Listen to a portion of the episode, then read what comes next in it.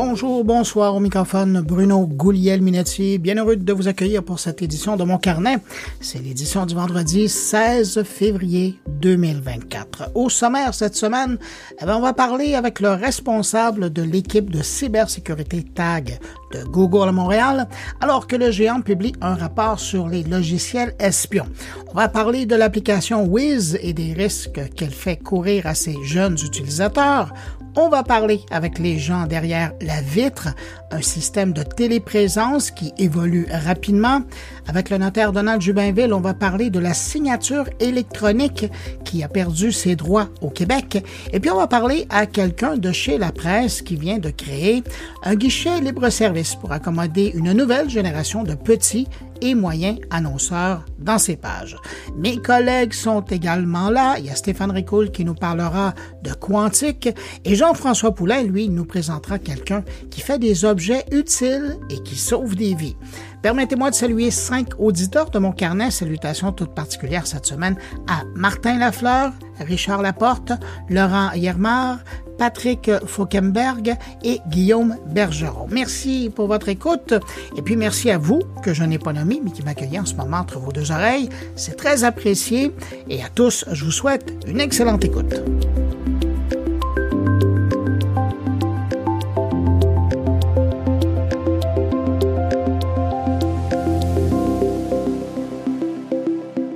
Allez hop, direction Paris pour retrouver Jérôme Colombin et faire notre échange hebdomadaire.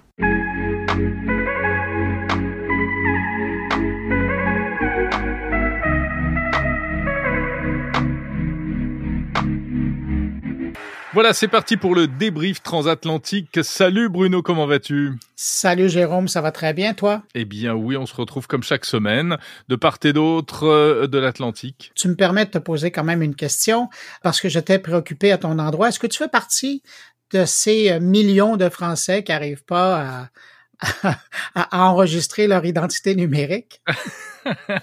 eh ben oui, tu crois pas si bien dire. Euh, absolument. Là, j'ai mon smartphone entre les mains, ma carte d'identité euh, de l'autre côté. Eh ben tu vois, euh, le truc a l'air super bien fait, mais ça bute sur un problème de serveur. Ah. donc c'est saturé malheureusement. Et eh oui, ouais, on en J'explique rapidement pour mes auditeurs à moi de ce côté-ci de l'Atlantique que depuis mercredi maintenant, il est possible pour les Français d'enregistrer une carte numérique qui devient leur carte. carte d'identité et permis de conduire. Ouais. Donc c'est vraiment bien. Hein. Euh, la suite la semaine prochaine. Pour l'instant, ça marche pas. Bah oui, la suite, la suite la semaine prochaine, exactement. Bon, de quoi on parle sinon, Bruno? J'ai l'impression qu'on va encore parler des, des, des, des GAFAM, des big tech. C'est toujours les mêmes qui font l'actu. Hein. Ouais, ben t'as pas si bien dit. Euh, sauf que moi, j'aurais le coup de commencer avec euh, Meta parce que Meta, ils ont décidé que ben, leur plateforme Threads, qui fait concurrence à X et qui fait concurrence à, Blue Sky, si on peut dire qu'on fait concurrence à Blue Sky, ils ont décidé que là-dessus, mais ça dès le départ ils l'avaient dit, mais je pensais qu'ils allaient l'oublier.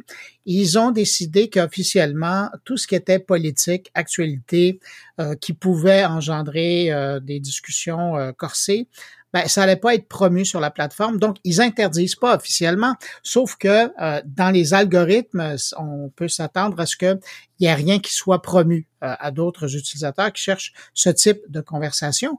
J'étais mm-hmm. curieux de t'entendre là-dessus. Bah écoute, moi je ne sais pas parce que euh, je ne suis pas grand euh, amateur pour l'instant de, de, threads. Je pratique peu. Euh, je sais pas si toi tu y vas souvent. Bien sûr, j'y vais de temps en temps. Tu y vas tous les jours, c'est bien. Tu fais bien ton travail. C'est vrai qu'on sent que c'est pas le même réseau que que celui d'Elon Musk. Hein, clairement. Euh, écoute, moi je vais te faire une confidence. Euh, depuis le début, chaque fois que j'y vais, je vois surtout des filles en petite tenue. Alors bon, c'est pas pour me déplaire, mais c'est pas exactement forcément euh, ce à quoi j'ai envie de passer mes journées non plus. Donc l'intérêt est assez limité, mais Threads reste quand même une plateforme intéressante. Elle est adossée à Instagram et on sent bien que ils veulent se démarquer effectivement de de X. Est-ce qu'on sait si euh, ce dont tu parles, cette modification d'algorithme, sera que pour les États-Unis ou ce sera partout? Est-ce que ce sera temporaire pendant la période des élections, la 2024, ou, euh, ou peut-être définitif d'après toi? Ben, écoute, l'an dernier, quand ça a été lancé, euh, le grand patron d'Instagram avait dit que euh, Meta, ben, Instagram, parce que c'est eux qui étaient derrière l'histoire, allait pas pousser ce type de contenu. Hum, hum, hum. mais moi, je pensais un peu comme je te disais tout à l'heure, je pensais qu'ils allaient oublier, sachant que le nerf de la guerre, c'est un peu ça. Hein. quand on va sur les réseaux sociaux, dans ce type de réseaux sociaux, c'est de l'échange de commentaires comme ça. Mais bon, je pense que on veut plus que ça demeure un endroit rose bonbon au pays des Calinours. Si ça trouve son chemin, tant mieux mais je suis pas certain que ça va perdurer longtemps si on, joue pas le jeu là, de aussi inclure la politique, parce que la politique, ça fait partie de la vie de tous les gens. Bah bien sûr. Et puis comment euh, distinguer ce qui est politique et ce qui ne l'est pas? Euh, C'est ça aussi la difficulté. Oui, ben, tu as raison. Ouais. Parce que c'est une chose de parler de Trump, mais on peut ne pas mentionner Trump et quand même euh, faire de la politique dans, dans, une publication.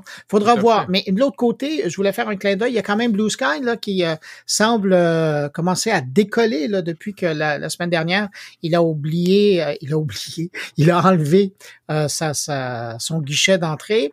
Là, ça commence à, prendre un peu de galon. Là.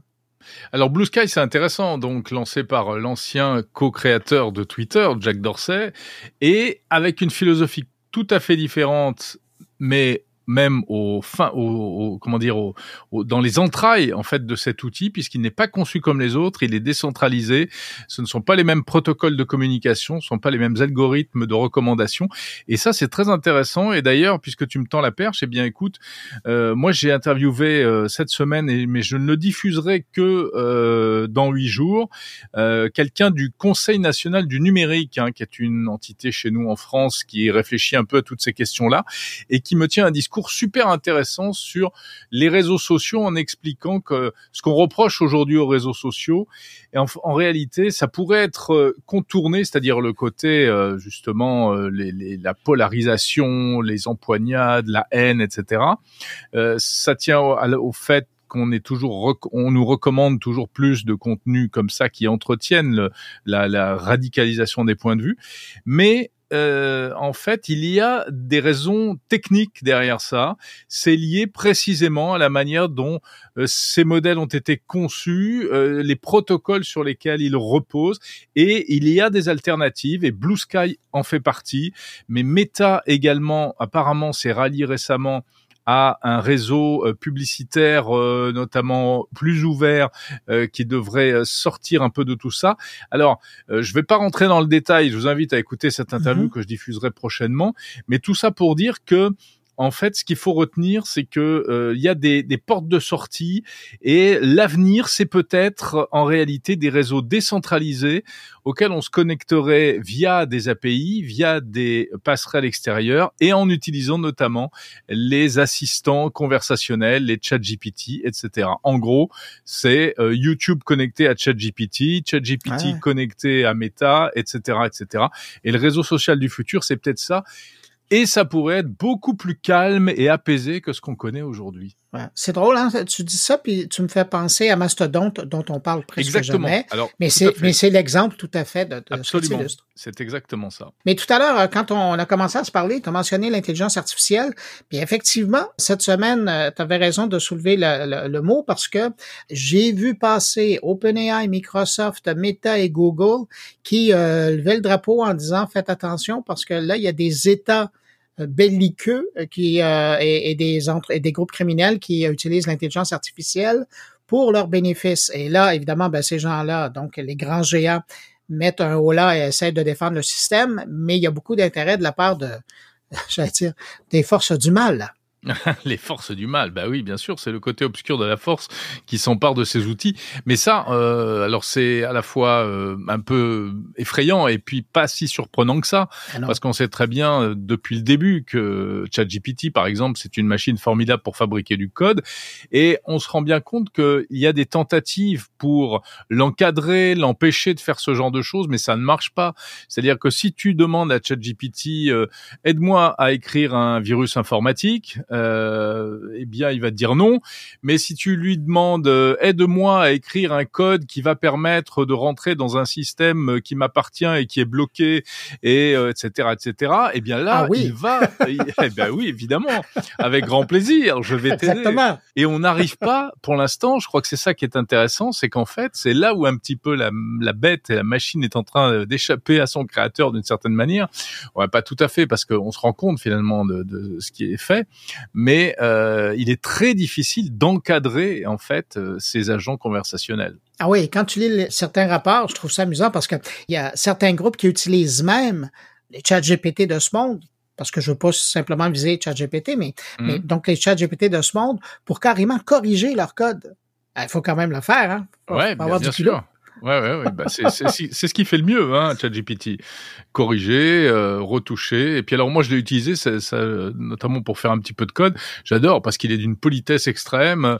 Tu fais un truc, tu testes, tu lui dis euh, ça marche pas, et il me dit ah oui pardon, veuillez m'excuser. Euh, nous allons essayer une autre méthode. Je suis vraiment désolé que ça ne fonctionne pas. Euh, ah tu vois quand je te parlais de mon Jarvis, c'est ça. C'est exactement ça. Je vois le temps passer. De quoi tu nous parles cette semaine? Cette semaine, c'est une bonne question. Eh bien, je reviens sur le Vision Pro d'Apple incontournable. Ah, tu l'as essayé cette semaine? Je suis allé l'essayer et donc euh, voilà. Euh, Chez l'unique journaliste français qui en possède un d'ailleurs. alors il y en a quelques-uns. C'est un ah jeune YouTuber que je connais depuis longtemps de e-collection et du coup eh bien je l'ai interviewé et lui il me raconte un peu. Euh, ça fait 15 jours qu'il utilise le Vision Pro et donc on, se fait un petit débrief du, du, Vision Pro. Sinon je parle également du métaverse avec un, un consultant français qui s'appelle. Ça existe encore? ouais ouais absolument. Et eh ben tout à fait. Le métaverse n'est pas mort, il y a plein de choses à y faire. Euh, c'est Michel Lévy Provençal qui vient d'écrire un livre là-dessus. Michel Lévy Provençal, c'est euh, un entrepreneur français qui a importé en France les conférences TEDx. Euh, il organise les TEDx France et là notamment il vient de faire un livre sur le métaverse. Voilà essentiellement ce dont on parle et on parle aussi d'intelligence artificielle au service du commerce.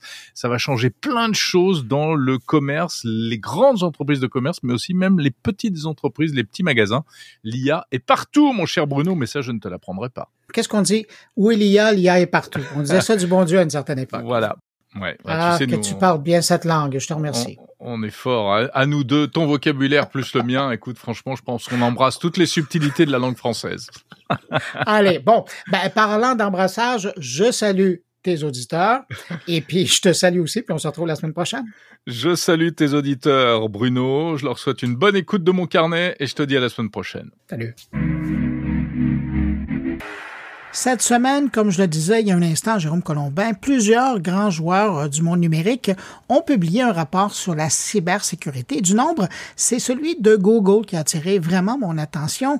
Un rapport de 45 pages intitulé Buying Spying qui détaille la menace posée par les éditeurs de logiciels de surveillance. Ces logiciels espions qui visent principalement les utilisateurs à haut risque comme les journalistes et les défenseurs des droits de l'homme, des logiciels achetés par des gouvernements et par des acteurs malveillants. Pour nous parler de cette réalité, on rejoint Pierre-Marc Bureau. Il est le responsable de l'équipe de sécurité TAG basée à Google Montréal. Bonjour Pierre-Marc Bureau. Bonjour. Quand vous prenez un pas de recul et vous regardez le rapport, qu'est-ce que vous retenez? Oh, je, je, retiens beaucoup de choses. Ce que je retiens, c'est que la situation avec les logiciels de surveillance et les compagnies qui les font est quand même inquiétante. Puis je suis content qu'on puisse en parler publiquement pour essayer d'attirer un petit peu d'attention sur le sujet, un petit peu d'intérêt aussi. Ce qu'on voit, c'est qu'il y a une prolifération d'entreprises privées qui commencent à travailler dans le domaine, qui voient que c'est un milieu qui est profitable, où ils vont avoir du profit. Puis on considère que c'est un risque pour les utilisateurs, surtout les utilisateurs à haut risque comme les journalistes, des gens qui font partie de la société civile, puis, je pense que c'est ça les choses les plus importantes qu'il faut se rappeler, c'est que euh, en tant que société, faut qu'on porte attention à ce problème-là, puis qu'on essaie de voir c'est quoi les solutions. C'est qu'il y a des éditeurs qui maintenant font des logiciels de surveillance, des logiciels de surveillance qui sont euh, par la suite achetés par des gouvernements, ça euh, on le savait, mais aussi par des acteurs malveillants et donc puis ça va au groupe criminel en passant par le groupe qui veut faire euh, groupe politique qui veut faire de l'influence ou de l'ingérence dans la politique d'un pays. Donc c'est large le spectre. Là. Exactement, c'est très large, puis c'est dû en partie au fait où les législations, les lois sont pas les mêmes dans chaque pays, d'où les gens opèrent ces compagnies-là. Donc, les restrictions pour savoir qui peut utiliser de façon légitime ou illégitime ces logiciels de surveillance-là. Euh, donc, ça fait en sorte que ça va être utilisé par plein d'acteurs qui sont des fois qui ont moins de transparence ou d'obligation de, de, s'en tenir à des règles d'engagement qui ne sont pas nécessairement les mêmes que si c'était une force policière, par exemple, ou une force gouvernementale. Pour le moment, là, on est dans un contexte où il y a des risques partout et il y a des gens qui les exploitent.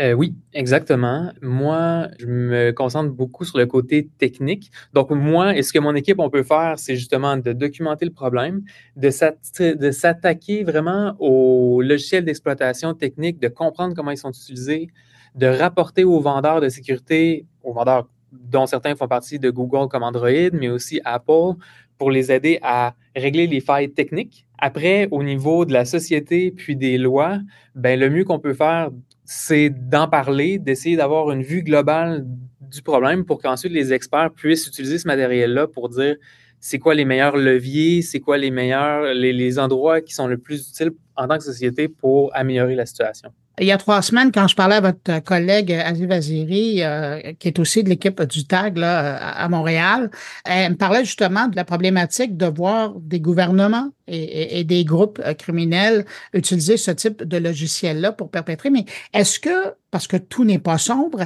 est-ce que vous voyez des initiatives qui sont en train d'être mises en place, mis à part votre travail, là, mises en place pour euh, contrecarrer ces, ces initiatives-là? J'ai pas tous les détails sur l'initiative Palmal, mais c'est une initiative gouvernementale à l'international pour essayer de commencer à baliser la vente et la distribution des logiciels de surveillance. Puis effectivement, je pense que c'est un très bon signe. Ça veut dire que certains de nos gouvernements portent attention à ce problème-là, puis ils commencent à essayer de, se parler puis de discuter ensemble pour essayer d'uniformiser leur, approche. Je pense que ce n'est pas nécessairement une législation. Il peut y avoir différents, euh, différents leviers, encore une fois, ou différentes actions qu'ils peuvent faire. Euh, je pense que c'est dans la bonne direction, puis c'est intéressant de voir un intérêt parce que le pire, je pense, dans le pire scénario pour nous serait un manque d'intérêt, donc un silence complet. Mais là, au moins, on voit qu'il y a des gens qui prennent des initiatives et qui essaient de mettre des choses en place. C'est bon signe. Mais si vous levez la main comme ça pour en parler, c'est que ça ne va pas assez vite à votre goût. Puis vous voyez les risques qui est là. Je ne serais pas prêt à dire que ça ne va pas assez vite à notre goût. Il y a des fois même, je dirais qu'il y a certaines semaines où il y a beaucoup de choses qui se passent, puis ça, va très vite, même ça peut être dur à suivre. Je pense euh, que je formulerais ça d'un autre côté en disant on avait l'impression qu'on avait beaucoup de choses d'accumuler sur le sujet, puis on voulait en parler. Donc, on voulait plus résumer ce qu'on avait, ce qu'on avait découvert, ce qu'on avait suivi pendant un certain temps, pour aider à la discussion plutôt que de dire on veut pousser la discussion parce qu'il n'y a rien qui arrive. Donc, c'est l'équivalent de l'état du monde 2024 dans le domaine des éditeurs du logiciel euh, d'espionnage. Exactement. Euh, c'est quelque chose, par contre, on serait probablement pas capable d'en faire un à chaque année. C'est plus un résumé des dernières années qui, qui a été aggloméré dans, dans ce rapport-là. Parce que vous êtes dans l'œil de la tempête au quotidien, pour l'organisation, parce que vous le disiez tout à l'heure, euh, ça vise des journalistes, ça vise des organisations, des la société civile. Là, on peut penser facilement à, des organisations qui voient à la protection du droit de la personne. Au quotidien, je sais que ces gens-là qui sont visés, vous devez les conseiller, vous devez, euh, puis il y a des gens qui se spécialisent là-dedans, mais pour le commun des mortels, comment on peut se protéger devant de telles choses? Oui, euh, c'est une question qui est importante, puis c'est une question qui pour moi, euh, c'est une des raisons pour lesquelles on se parle. Il y a des choses qu'on peut faire. Il ne faut pas regarder ce rapport-là avec la conclusion Ah, bon, mais il y a des gens qui font des millions de dollars avec ça, puis ils ont des, outils extrêmement sophistiqués, il n'y a rien à faire. Non, mais les règles, c'est les mêmes que d'habitude. Gardez le logiciels à jour. Quand euh, votre euh, système d'exploitation vous dit Oh, il y, a, une mise à jour à installer, pas attendre une semaine, spécialement si vous pensez que vous êtes un utilisateur à risque, faites les mises à jour rapidement. Euh, parce que souvent, c'est des correcteurs de sécurité qui vont aller régler des failles que nous, on a détectées puis qu'on a. Les fameux zero day. Exactement. Puis, il y a du positif là-dedans. Les entreprises Android, Apple réagissent très vite. En quelques jours, on est capable de rouler une routine qui va fixer un problème de sécurité pour des milliards d'utilisateurs il reste à ce que l'utilisateur prenne cette chance-là puis mette en place la réparation contre cette faille-là. Après, il y a plusieurs services qui offrent des notifications si on pense qu'un utilisateur a été à risque. Donc, c'est important pour les utilisateurs de lire ces notifications-là, de comprendre qu'est-ce qui se passe, puis de prendre les mesures à suivre suite à ça. Donc, dans le cas de Google, par exemple, si on croit qu'un compte a été piraté, il va y avoir une notification. On demande à l'utilisateur de changer son mot de passe, de mettre à jour ses, systèmes, les différents euh, outils comme leur téléphone euh, mobile, leur navigateur. Donc, de prendre ces étapes-là, de le faire, ça peut aller, euh, ça peut être très efficace, puis ça peut nettoyer une infection, donc protéger les gens à long terme. Et il y avait le bon vieux truc de fermer et de réallumer ses appareils. Bien, ça, c'est intéressant parce qu'effectivement, ça ne marche pas tout le temps. Si c'est votre seule défense, faites pas juste ça. Par contre, euh, il y a des attaquants qui, effectivement, il n'y avait pas de persistance sur un système infecté. Puis des fois, c'est un peu terrifiant parce qu'on se dit, ils sont tellement confiants qu'ils vont réussir à rentrer qu'ils ne prennent même pas la peine d'aller installer quelque chose qui va survivre à, un redémarrage d'un système. Euh, mais oui, donc il y a certaines histoires où effectivement quelqu'un a fini par redémarrer son téléphone, puis l'implant de surveillance qui était installé, euh, il n'a pas survécu au redémarrage, puis l'ordinateur est nettoyé encore une fois, euh, c'est plus anecdotique qu'un euh, conseil de sécurité. Une bonne pratique. une bonne pratique, effectivement. En terminant, les gens qui seraient intéressés à, accéder à, ce rapport-là, parce qu'il y a un résumé qui circule, mais euh, l'intégrale qui est disponible, parce que je sais que vous l'avez publié, on peut le trouver où? en cherchant le titre Buying Spying sur Google, vous allez pouvoir trouver le blog de, notre équipe, puis il y a une version en ligne du PDF qui est disponible pour tout le monde. Excellent. Puis si c'est trop compliqué, ben, vous allez sur euh, moncarnet.com, sur la page descriptive de l'émission. Vous allez voir, j'ai mis un lien directement sur, euh, vers le rapport euh, complet. Ah. Ben, ben, non, mais quand même, je fais compétition à Google. Pour une fois, je suis capable. Ah, Pierre-Marc Bureau, responsable de l'équipe de sécurité TAG basée chez Google Montréal. Merci beaucoup d'avoir pris de votre temps pour répondre à mes questions. Merci à vous. Bonne fin de journée.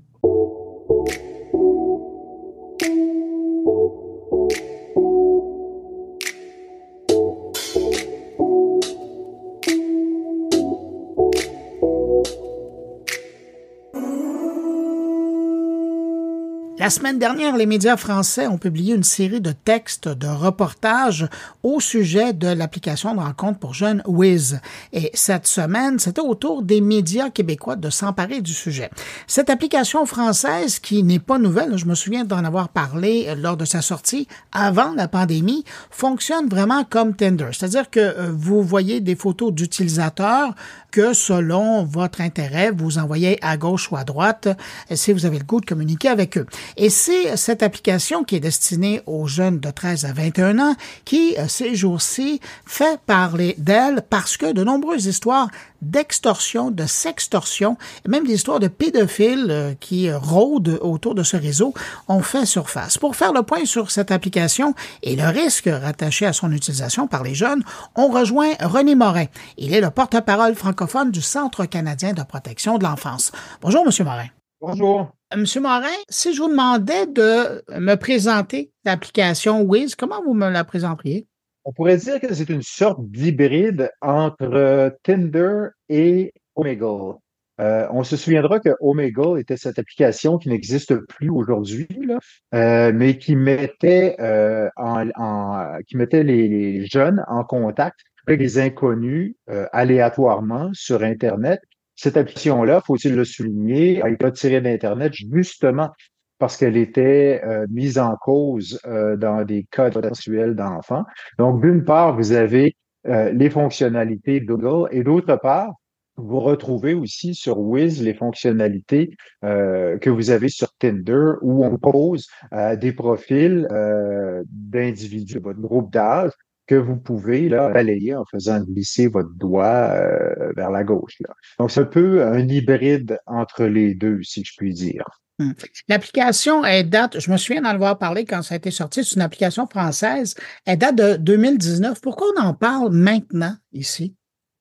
Parce qu'elle génère énormément de signalements euh, de sextorsion. Euh, chez nous, au Centre canadien de protection de l'enfance, là, depuis trois ans, on en est à quelque chose comme 200 signalements euh, en lien avec Wiz et dans 91% des cas, euh, ce sont effectivement des signalements euh, de sextorsion. aux États-Unis, par exemple, notre homologue américain qui s'appelle le National Center for Missing and Exploited Children, chez eux, Ils sont beaucoup plus gros que nous, évidemment. Ils couvrent les États-Unis au complet. Mais l'application Wiz, chez eux, est la troisième euh, application euh, arrive au troisième rang des applications les plus signalées dans les cas de sextorsion. Là. Donc, c'est un petit peu pourquoi euh, on a décidé de tirer la, la sonnette d'alarme concernant Wiz, d'autant plus que euh, ces développeurs cherchent activement là, à augmenter leur présence sur le marché américain, nord-américain. Oui, c'est ça. Récemment, ben, récemment, il y a quelques mois, ils ont fait leur sortie sur, sur leur marché nord-américain. Et, et c'est probablement ce qui explique aussi qu'il y a une augmentation de ce côté-ci de l'utilisation. Quand vous regardez regardez cette application-là, quand vous regardez le type de crime qui est fait, vous parlez de sextorsion, ça ressemble à quoi les scénarios jusqu'à maintenant qui sont venus à, vos oreilles, les, les cas les plus documentés? Ben, le scénario type est un peu celui que trouvait déjà avec d'autres applications. En fait, les sextorqueurs, les sextorqueurs ce qu'ils font, c'est qu'ils vont utiliser des applications grand public que jeunes utilisent tous les jours, plusieurs heures par jour. Ça peut être Instagram, euh, ça peut être ça peut être des tas d'autres applications. Euh, et c'est souvent par ces canaux-là que les premiers contacts vont se faire c'est souvent ces applications-là ou avec l'aide de ces applications-là qu'on va se renseigner sur les victimes on va recueillir des informations à leur sujet, qui sont leurs amis, où est-ce qu'ils habitent, quelle est l'école qu'ils fréquentent, etc., etc.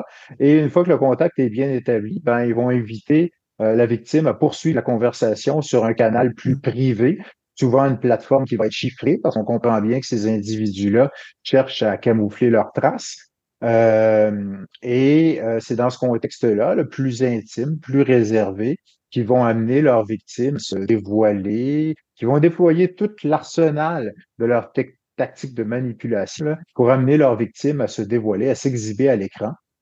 Et elles vont se prêter au jeu tout à fait innocemment, là, euh, sans se douter que ces images-là euh, sont captées, sont enregistrées et vont ensuite être utilisées contre eux ou contre elles euh, pour leur soutirer de l'argent ou d'autres images usées en gros, c'est à peu près ça le, le, stratagème de la sextorsion et c'est comme ça que les sextorqueurs utilisent Wiz. Quel conseil vous donnez aux parents, aux gens qui sont autour des jeunes, qui tomberaient dans ce panneau-là? Bien évidemment, on recommande aux parents de songer à retirer Wiz des appareils euh, numériques de leurs enfants.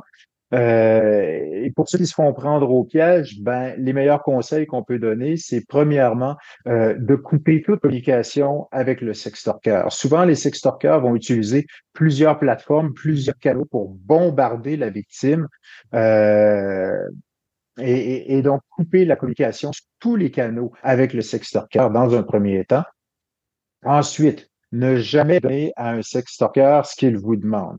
Euh, vous allez penser acheter la paix euh, en envoyant quelques images intimes ou une certaine somme d'argent, une rançon qui peut vous être demandée, ça ne marche pas. On a euh, analysé chez nous, on a publié une étude l'an dernier hein, où on a analysé plusieurs centaines de témoignages de victimes de sextorsion financière sur un forum Reddit.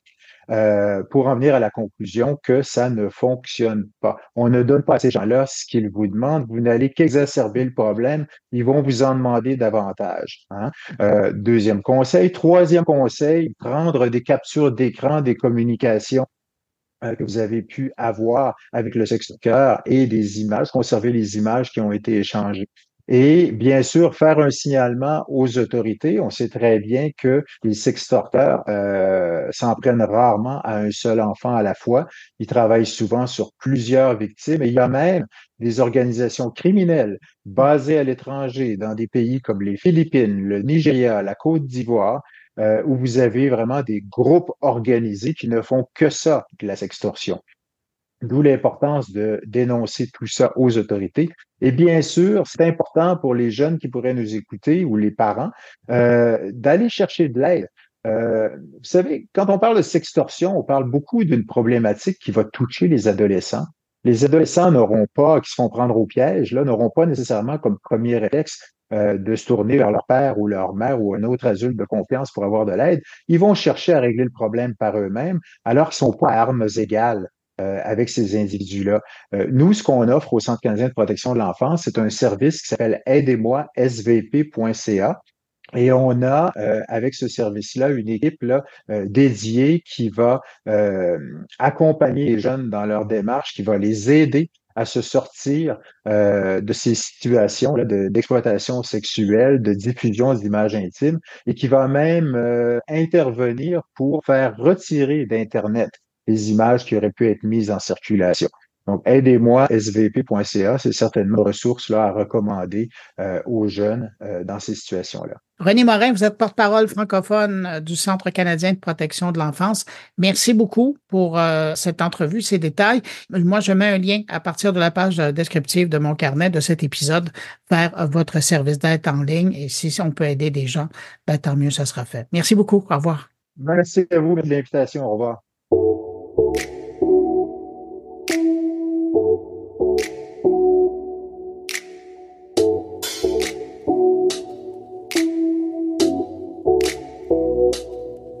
Il y a quelques années, lors d'une visite au CES de Las Vegas, j'avais été interpellé par un jeune qui avait une start-up française qui présentait un outil assez inusité pour faire de la vidéoconférence une grande vitre, euh, mais vraiment de grande taille, qui vous permet normalement de vous regarder de la tête aux pieds. Mais dans cette vitre-là, je voyais plutôt que mon reflet, je voyais quelqu'un de l'autre côté qui était en France en temps réel. Le produit m'était resté en tête et quelques années plus tard, j'avais le goût de prendre des nouvelles d'eux. Alors, invitation lancée et acceptée. On retrouve aujourd'hui à Nantes Romuald Boulanger et un peu plus tard Alexandre Racoto euh, qui va se joindre à la conversation de Barcelone. Bonjour, Romuald Boulanger. Bonjour. Romuald, ça remonte à un certain moment, je le disais dans la présentation, on s'était croisé au CES. À l'époque, vous étiez au Eureka Park, mais le temps a passé et votre système a évolué. Exactement. Donc oui, effectivement, on s'était croisé à, un CES euh, où on était euh, avec bah, notre produit, donc la vitre, sur le stand et connecté avec nos bureaux à Nantes donc euh, puisqu'on fait que des présentations euh, live. Alors oui, le, le, produit a bien évolué, aussi dans les cas d'usage, dans les clients avec lesquels on travaille, que ce soit sur le point de départ, qui est les équipes multisites, puisque c'est un mmh. produit qu'on avait fait, euh, donc je ne sais pas si vous vous souvenez, mais c'est un produit qu'on avait fait euh, au départ pour nous, puisque euh, on a l'agence, euh, Ukaya, notre agence depuis 17 ans maintenant, et à ce moment-là, on avait des bureaux à, à Nantes et Paris, avec le besoin de travailler ensemble, donc on avait démarré cet outil euh, en 2015, mais pour nous qui n'avait pas tout à fait cette forme-là, mais en tout cas la volonté d'usage était la même. Et depuis, euh, effectivement, les usages vont.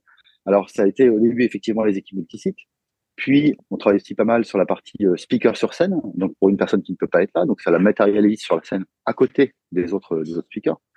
Puis dans l'aspect, ce qui va être hospitality, donc l'accueil de personnes, l'accès à un expert. On a aussi le corner de marque dans une dans une boutique, par exemple. Donc ça a bien évolué. Et ensuite, on a pu nous aussi mieux comprendre là où on pouvait apporter de la valeur.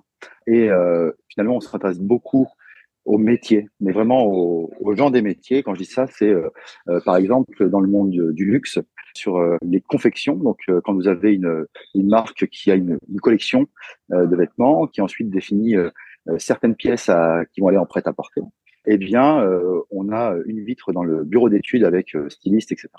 Et des vitres dans chaque atelier des façonniers, puisqu'ils vont travailler avec des façonniers qui sont en Écosse, en Italie, en France, et ils vont faire tous leurs essayages de cette manière-là, c'est-à-dire que avec le prototype du vêtement, de pouvoir parler avec l'atelier, de faire les reviews de qu'est-ce qui ne va pas, euh, du tissu, enfin, etc., etc.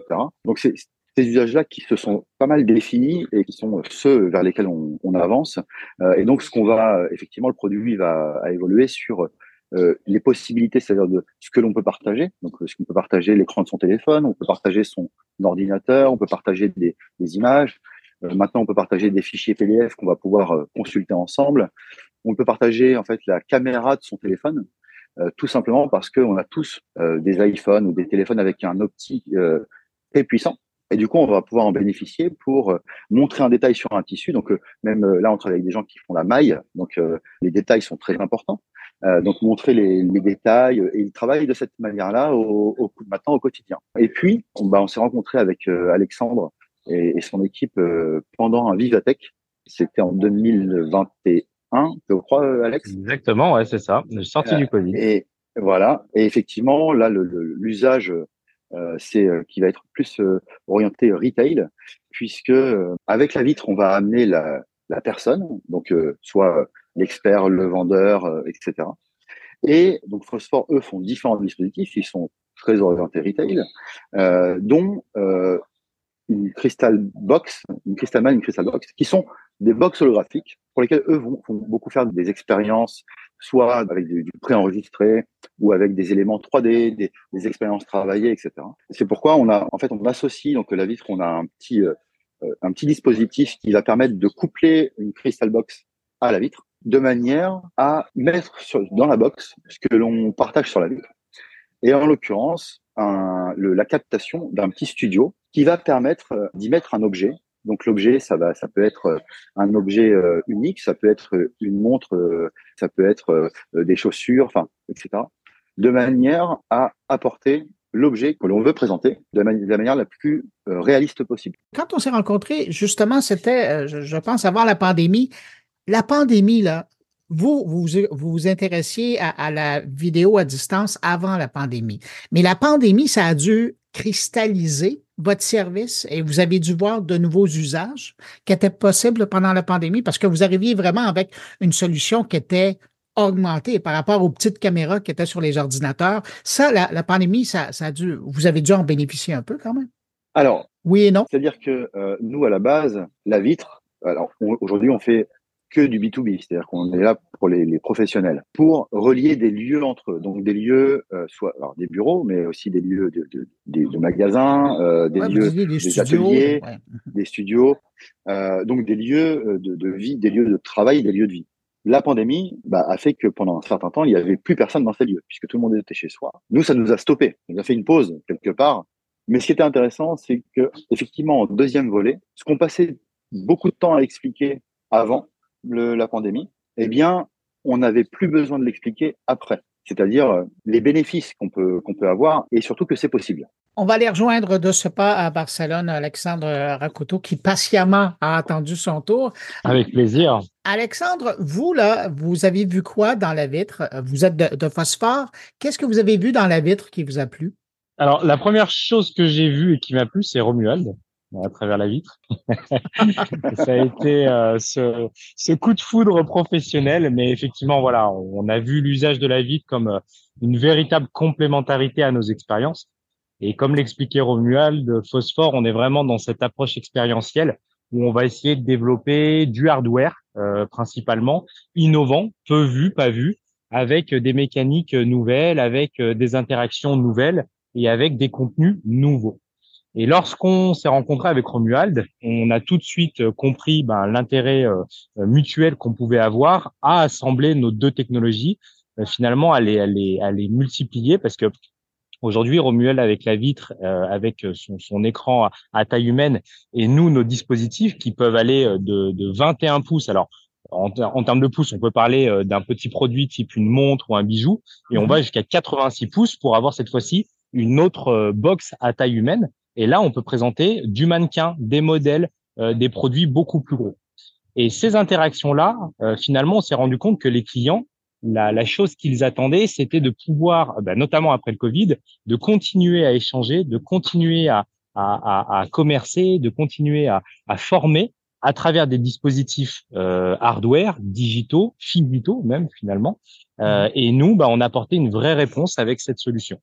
Donc une solution humaine et une solution produit à travers des contenants hardware. Mais Alexandre, votre expérience, elle est plus du type 2D ou 3D quand les gens regardent le produit? Alors, tout l'intérêt, c'est vraiment d'être sur le côté 3D. Parce que c'est la 3D et c'est là où on s'en est, on, s'en est rendu compte quand on a lancé euh, l'agence côté Phosphore, c'est que la 3D, c'est vraiment un métier qui est, euh, qui est florissant aujourd'hui, qui est vraiment en train d'exploser. Parce que par l'approche 3D, on va pouvoir aller beaucoup plus loin dans les expériences, dans les présentations de produits, dans les présentations euh, de, solutions. Et finalement, à travers la box et à travers la vitre, on va pouvoir présenter un élément non pas 3D, mais réel avec un effet 3D. En fait, les personnes qui vont être, comme disait Romuald, devant la box vont vraiment avoir l'impression d'avoir le produit devant eux. Donc, avec un double effet, un effet à la fois holographique, un effet 3D. Et donc, c'est comme ça qu'on rend le côté euh, hyper réaliste. Mais le côté réel du produit physique, c'est pas seulement euh, la réponse qu'on apporte. On apporte aussi cette solution 3D. On apporte aussi cette réponse 3D. C'est-à-dire que le vendeur qui est présent dans l'écran de la VIF va pouvoir aussi manipuler et présenter un produit en 3D dans la Crystal Box. Et de ce fait, ben, on a ce, ce, ce sens inversé, c'est que par la 3D et l'effet 3D, on a l'impression que c'est un produit réel. Et on vient enrichir encore une fois l'expérience. Mais là, vous êtes en train de faire rêver euh, les gens avec euh, votre solution. Ça va être sur le marché quand, ça? Alors, c'est déjà sur le marché. Euh, là, aujourd'hui, on a fait plusieurs POC avec des clients, notamment sur des, des, des, use cases internes, parce que la, la première réponse qu'on va amener Phosphore la vie, c'est vraiment une, une, une, solution en interne des retailers. C'est comment est-ce que je viens enrichir mes formations, enrichir mes, mes équipes de vente dans les magasins à travers ces dispositifs. Mais bien qu'on fasse du B2B, euh, c'est une finalité B2B2C. Donc tout doucement, une fois qu'on commence à former les équipes B2B, on va naturellement amener la même expérience vers le B2C. Donc tout doucement, on commence à arriver en magasin, tout doucement, on commence à se, à se déployer, mais le retail, c'est, c'est, un, c'est un univers qui est, qui est, euh, qui est à la fois euh, passionnant et stimulant, mais qui est très lent. quand on déploie un magasin, c'est bien, mais ça prend son sens quand on commence à faire du multisite. Donc là, ça devient un peu plus long. Donc bien que ça fasse euh, deux ans qu'on peaufine la solution et qu'on présente euh, le, use case, voilà, il faut maintenant laisser le temps bah, aux enseignes, aux grandes enseignes de, de l'implanter tout doucement. Et là, on parle du retail, mais on l'a eu fait dans la formation, dans l'éducation, même dans l'industrie. Euh, voilà, finalement, on arrive à, répondre à tous les secteurs d'activité. Ça, existe déjà, vous avez fait des présentations, mais ma question, c'était vraiment dans le domaine justement des magasins. Selon vous, dans l'échéancier, à partir de 2025, 2026, on va pouvoir voir euh, ce type d'expérience-là en magasin? Oh non. si on bosse bien, on espère euh, deuxième, deuxième partie 2024. Donc avant Noël. Oui, complètement. Ça serait un beau cadeau. Exactement. Ce serait un beau cadeau. Ben, écoutez, Romuald, si on veut suivre vos avancées, euh, Alexandre, la même chose, où on, s'informe euh, par rapport à votre, votre, offre, euh, et autant la vitre que ce que Phosphore propose. Dans un premier temps, Alexandre? Alors, nous, vous pouvez nous trouver sur les, canaux, on va dire tout ce qui est traditionnel, hein, les réseaux sociaux, LinkedIn, Instagram, Facebook et notre site Internet, évidemment. Euh, et puis ensuite, bah, à travers euh, nos différentes euh, prises de position, nos différentes prises de parole avec Romuald, finalement, bah, l'un amène l'autre et, vice versa. Romuald, donc, si on veut avoir plus d'informations concernant la vitre. Alors nous, on est beaucoup sur LinkedIn, on communique beaucoup sur LinkedIn sur ce que l'on ce que l'on fait là où on est. notre site, lavitre.fr, où vous avez un, un, un, chat sur lequel c'est ce sont des vrais gens derrière, euh, donc faut pas hésiter à venir et on répond assez rapidement, voire on peut se, ensuite se rappeler. On essaie d'avoir euh, des showrooms, euh, puisque ce qui compte, c'est de montrer les choses. Les vidéos, c'est bien, mais de les vivre, c'est mieux. Mhm. On en a euh, à Nantes, on en a à Paris, on en a à Lyon, on en a à Marseille, on en a un à New York, un à Dallas et un à Montréal. Euh, bon, Alexandre Racoto, qu'on rejoignait à Barcelone, merci d'avoir pris de votre temps euh, pour venir nous parler. Puis Romuald Boulanger. Ben, avec grand plaisir. Et Romuald Boulanger, heureux de vous retrouver comme ça. Et puis, euh, qui sait, peut-être qu'on vous recroisera dans un passage à Montréal en vrai et pas simplement à travers votre vitre. Au revoir, puis je vous remercie pour l'entrevue. Au revoir. Merci beaucoup. Merci et puis, n'hésitez pas à passer. On a un showroom à Montréal. On pourra se retrouver en vitre la prochaine fois. Salut.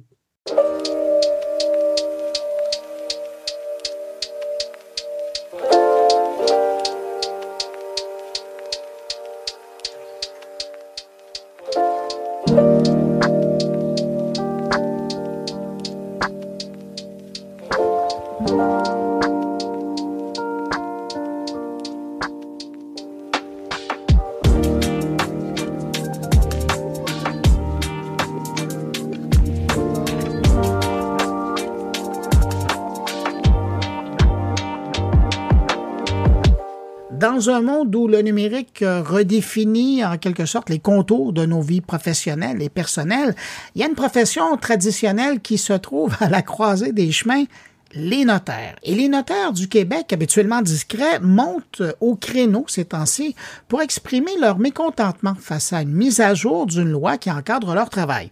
J'ai vu passer d'ailleurs cette histoire-là avant les fêtes et j'étais curieux d'y revenir. Alors je vous explique. La loi 34, adoptée en octobre dernier, était destinée au départ à moderniser leur secteur, donc le notariat. Eh bien aujourd'hui, force est d'admettre qu'elle a paradoxalement mis fin à la pratique des signatures à distance qui ont été popularisées pendant la pandémie pour faciliter la vie des notaires de leurs clients dans le cadre de transactions. Désormais, c'est retour au bureau du notaire pour signer les documents officiels. Une décision qui vient compliquer la vie des notaires et de leurs clients qui s'étaient habitués à une plus grande flexibilité depuis quelques années. Et bizarrement, cette mesure intervient alors que la même loi fait la promotion maintenant de l'abandon du papier au profit du numérique, mandatant la Chambre des notaires à gérer une greffe centrale numérique. Pour discuter de la situation, et voir concrètement ce que ça veut dire maintenant au quotidien pour les notaires et leurs clients, je vous propose qu'on aille rejoindre Donald Jubinville et les notaires à Laval. Bonjour Donald Jubinville. Bonjour. Je le disais dans le précède, euh, j'ai fait la découverte juste avant les fêtes que pendant la pandémie, on avait découvert la possibilité de la signature électronique dans des mhm. documents légaux. Et mm-hmm. là, du jour au lendemain, on apprend qu'avec cette nouvelle loi à 34 au Québec, elle n'est plus officielle, elle n'est plus acceptée. Qu'est-ce que c'est au juste? Ben, je vais, je vais corriger. C'est pas vrai que ce n'est plus accepté d'une part. Par contre, la Mais pour des raisons spéciales, je pense, c'est ça? Voilà, exactement. Et il faut faire la distinction aussi entre l'acte numérique, c'est-à-dire on ne signe pas sur du papier, c'est mmh maintenant des actes numériques. Il faut faire la distinction entre l'acte numérique et la réception des signatures des parties de façon numérique dans un, acte dématérialisé, si on veut, versus l'acte à distance, ou comme vous et moi, en ce moment, on a cette conversation-là par vidéoconférence. Ben, pendant la pandémie, pour éviter le contact avec les clients, on a introduit la possibilité de clôturer des actes notariés mmh par visioconférence donc, à la fois un acte numérique dématérialisé et sans la présence physique, être en présence physique du notaire. Et ça allait bien?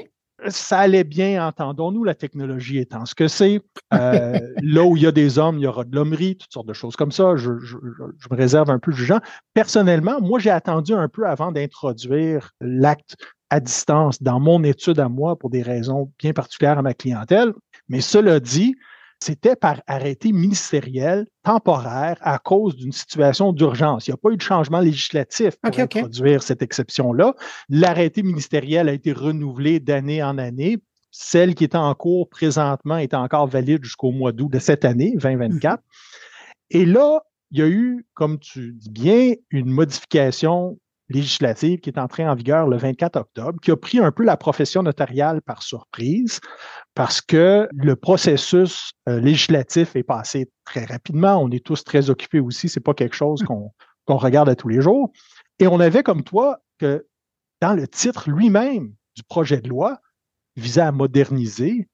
Pour nous, c'était un naturel qu'on allait ben conserver à la fois l'acte numérique et l'acte à distance. Et suite à l'adoption de la modification législative, une semaine plus tard, la Chambre des notaires du Québec a envoyé à tous les notaires du Québec des lignes directrices qu'on appelle.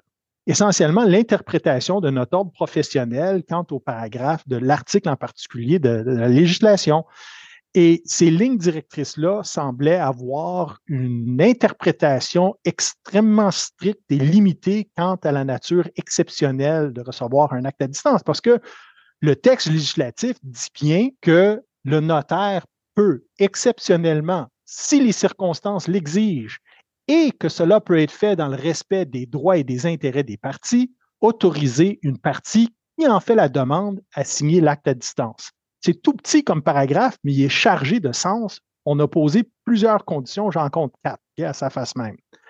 La Chambre des notaires a dû interpréter ce petit extrait de l'article et les instructions qu'ils ont données au notaire étaient à ce point restrictifs qu'à toute fin pratique, il n'y en avait plus d'exception. Si, par exemple, on est trop loin de l'un de l'autre et c'est moi qui dois notarier ton acte, la Chambre des notaires suggère que j'envoie mon acte à un bureau de notaire près de toi, que tu te rendes chez ce notaire-là, que tu le signes, qui me le renvoie, voyez-vous? Ou encore, ça peut être un acte numérique dématérialisé mais la réception de ta signature numérique que tu vas signer par texto sur ton téléphone, on s'entend là, mm-hmm. par, par, par courriel sur ton téléphone, que tu sois en présence physique d'un notaire à quelque part. près de chez toi, en quelque part. Donc, même si tu es aux îles de la Madeleine, ben, il y a un notaire aux îles de la Madeleine. Si tu es à Rimouski, et moi je suis ici, ben, il y a un notaire près de chez toi. Alors, ça voudrait dire qu'à part de certaines communautés très isolées, ou un astronaute qui est sur la Lune et qui vend sa maison. Exactement. Alors, l'interprétation de la Chambre des notaires est extrêmement restrictive. Sur les réseaux sociaux, les sites de discussion de notaires, ça se déchirait les chemises. Vraiment, c'était oh, c'était l'apocalypse. Et là, ça a commencé à se parler dans les médias. Les médias ont ramassé l'histoire pour dire la fin de, l'acte à distance. Mm-hmm. Et après ça, la Chambre des notaires a rapidement émis un communiqué de presse dont la date m'échappe, mais où ils ont pris la communauté notariale puis l'ont crissé en dessous d'un autobus. Excuse mon langage, je devrais pas dire ça. En disant dans leur, euh, dans leur communiqué de presse, correction, les médias rapportent que c'est la fin de l'acte à distance. C'est pas vrai. La nouvelle législation n'interdit pas l'acte à distance. Point. Occultant complètement les lignes directrices qu'ils nous avaient transmises une semaine après. Là. Alors, c'est ça que je dis. On utilise l'expression anglaise thrown under the bus. Là. Ben, c'est ça. On a été, euh, on a été jeté au lion. Alors, depuis ce temps-là, en toute honnêteté, Bruno, personne ne sait c'est quoi les cas d'exception que le ministre Barrett avait en tête quand il a adopté ce texte législatif-là. Des députés de l'opposition ont pu questionner le ministre Barrett sur la question et il a réitéré, il était préparé à la question, il a réitéré avec force et véhémence que c'est très intentionnel le texte législatif, qu'il veut que ça soit exceptionnel, l'acte à distance. C'est important pour lui le contact personnel entre le, le client et son notaire et il ne voudrait pas voir que ça devienne la normalité d'être un, acte, les actes à distance. Et il a aussi mentionné au passage que de toutes les juridictions à l'international qui ont la tradition juridique qui est la nôtre, le, mm-hmm. notariat latin, dit latin, euh, il n'y a aucune juridiction qui a introduit at large l'acte à distance. Alors, il ne faut surtout pas que le Québec soit des précurseurs technologiques. Il n'y en est pas question. Dans le concret, est-ce qu'il y a euh, des notaires au Québec qui continue à quand même accepter la signature électronique à distance? Oui, et il y en a beaucoup qui ont une crainte de le faire. Sachant que, ça pourrait être contesté par la suite, c'est ça? Oui, ou, tout simplement que mon inspecteur me tape ses doigts. Moi, je fais partie d'un ordre professionnel, je suis, assujetti à des inspections, euh, j'ai un comité de discipline, je peux être traîné devant mon code de discipline pour avoir pas respecté la législation applicable. Alors, on voudrait pas que des notaires, par exemple, se forme un bureau spécialisé dans des transactions immobilières, des, bungalows à vendre, etc., où le notaire peut être situé à Brossard et desservir tous les marchés québécois, etc., mm-hmm. et jamais de contact, on enlève tout le contact personnel. Et surtout pour les consommateurs, Bruno, je veux dire, je comprends, un achat de maison, c'est quelque chose d'important. Puis le ministre Jolin Barrette, il l'a mentionné spécifiquement, c'est un des plus gros achats de notre vie, c'est important de rencontrer. Amplement d'accord. Faire ton testament, Bruno, honnêtement, là, je ne le ferai pas à distance, sauf circonstances vraiment exceptionnelles. Le contact, c'est pas juste une question de langage, c'est une question de langage non verbal. Mm-hmm, mm-hmm. C'est quelque chose qui est très personnel. Personnellement, je ne voudrais pas le faire à distance, mon opinion personnelle à moi. Cela dit, faut pas occulter combien d'actes notariés qu'un notaire comme je suis, qui est spécialisé dans le droit commercial et corporatif, Vidéotron, là, quand je signe une servitude avec Vidéotron, l'avocat de Vidéotron au centre-ville de Montréal, là, il n'a pas le goût de se déplacer, puis moi non plus. Puis en plus, je n'ai pas besoin de lui expliquer l'acte. Il sait très bien, il l'a dicté. Mais ça, c'est un acte notarié, ça, qui pourrait être vraiment un candidat à être numérique puis euh, à vidéoconférence, parce qu'il faut quand même que je prouve que je suis bel et bien en train de parler à l'avocat. j'ai mmh quand même une, obligation d'identifier la personne qui signe le document euh, pour assurer la qualité de ce document-là. La ville qui accorde des servitudes, des développeurs immobiliers qui achètent et vendent des terrains, là, 4-5 par semaine, ou encore celui qui a plusieurs projets et qui va faire des hypothèques avec la même institution financière 12 fois de suite la septième fois que je lui lis son hypothèque, là, il a rien appris de nouveau. Hein? Et dans le commercial, plutôt que d'avoir un nouveau client à chaque transaction immobilière, ben, c'est plutôt une relation qu'on a avec un client. Alors, l'identification du client, après les années qu'il fait affaire avec moi, ben, il n'y a pas de n'y a pas de doute possible. le ministre Jolin Barrette, dans tous ces exemples qu'il donnait en commission parlementaire, me donnait l'impression qu'il pensait encore que le notaire ne faisait que deux choses, des achats de maison puis des testaments, des mandats d'inaptitude peut-être de temps en temps, alors que dans le notariat moderne aujourd'hui, c'est loin d'être vrai, puis on, on est beaucoup plus diversifié que ça. Alors, j'ai l'impression personnellement que la communauté d'affaires, particulièrement la communauté d'affaires du Québec, on parle des PME ou des grandes entreprises, ont adopté l'acte à distance le jour 1. Bon, personne n'était heureux d'avoir une pandémie, mais ça a modernisé le notariat tout d'un coup, par la force des choses. Et la, la communauté d'affaires du Québec l'a adopté immédiatement comme répondant à un besoin pressant des affaires. Le temps, c'est de l'argent en affaires aussi.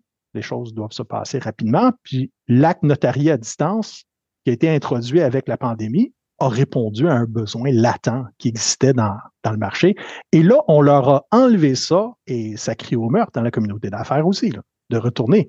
Qu'est-ce qu'on peut souhaiter euh, aux notaires du Québec? Moi, je pense que le texte législatif permet suffisamment d'assurer la sécurité de l'acte lui-même et la protection du public, tout en respectant l'intention de Jolin Barrette de ne pas monter ça en système.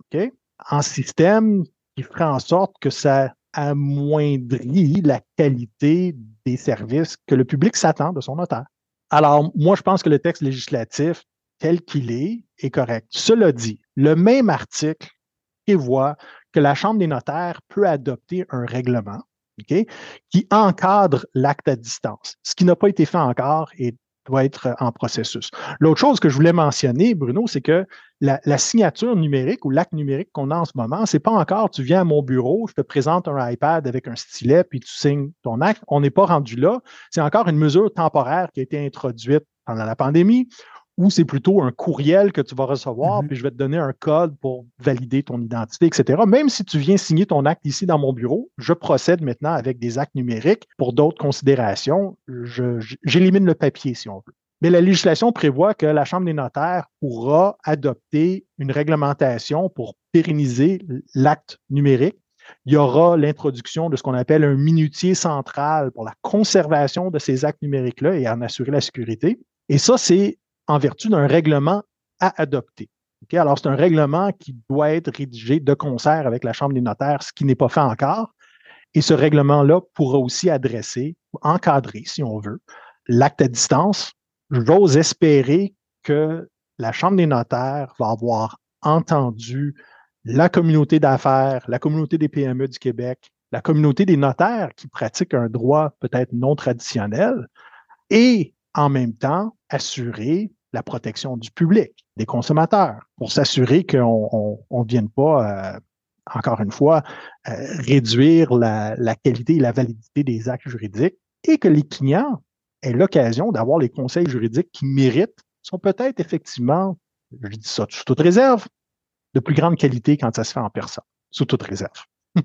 Donc, j'entends qu'il y a un peu d'espoir encore euh, au tableau. Je pense qu'il y a un peu d'espoir, mais, mais je, dois dire, là où le bas blesse, c'est d'être devant cet inconnu en ce moment, de ne pas savoir si j'ose faire des actes à distance qui, je crois, respectent euh, toute lettre ce paragraphe-là, qu'après ça, ben, que je me retrouve devant mon comité de discipline. Ça peut être une plainte d'un confrère, par exemple, déposer une telle plainte. Donald Jubinville, notaire dans la grande région de Laval, merci d'avoir pris euh, de ton temps pour répondre à mes questions et euh, à une prochaine. Salut. Ça fait plaisir. Merci. Au revoir.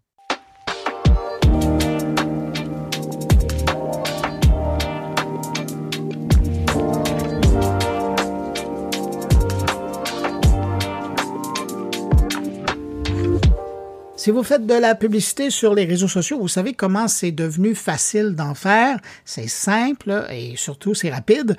Google et Facebook, euh, pour ne nommer que ceux-là, ont vraiment simplifié le processus pour les annonceurs. Et, dans le monde de l'audio, il y a même Spotify qui a également rendu le processus pas mal simple pour des annonceurs qui veulent annoncer entre les musiques et les euh, podcasts. Eh bien maintenant, c'est au tour du quotidien La Presse de simplifier le processus pour que les annonceurs qui veulent profiter du lectorat du quotidien La Rue Saint-Jacques puissent le faire et simplement. Qu'est-ce que ça change? Comment ça va fonctionner? On va le savoir dans un instant en parlant au vice-président vente et opérations publicitaires chez la presse. Bonjour Patrick Salois. Bonjour.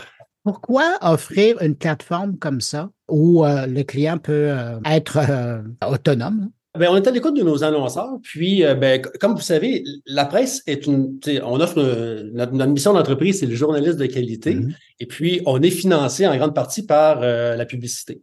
Donc, euh, plusieurs lecteurs, plusieurs annonceurs veulent contribuer au succès de la presse.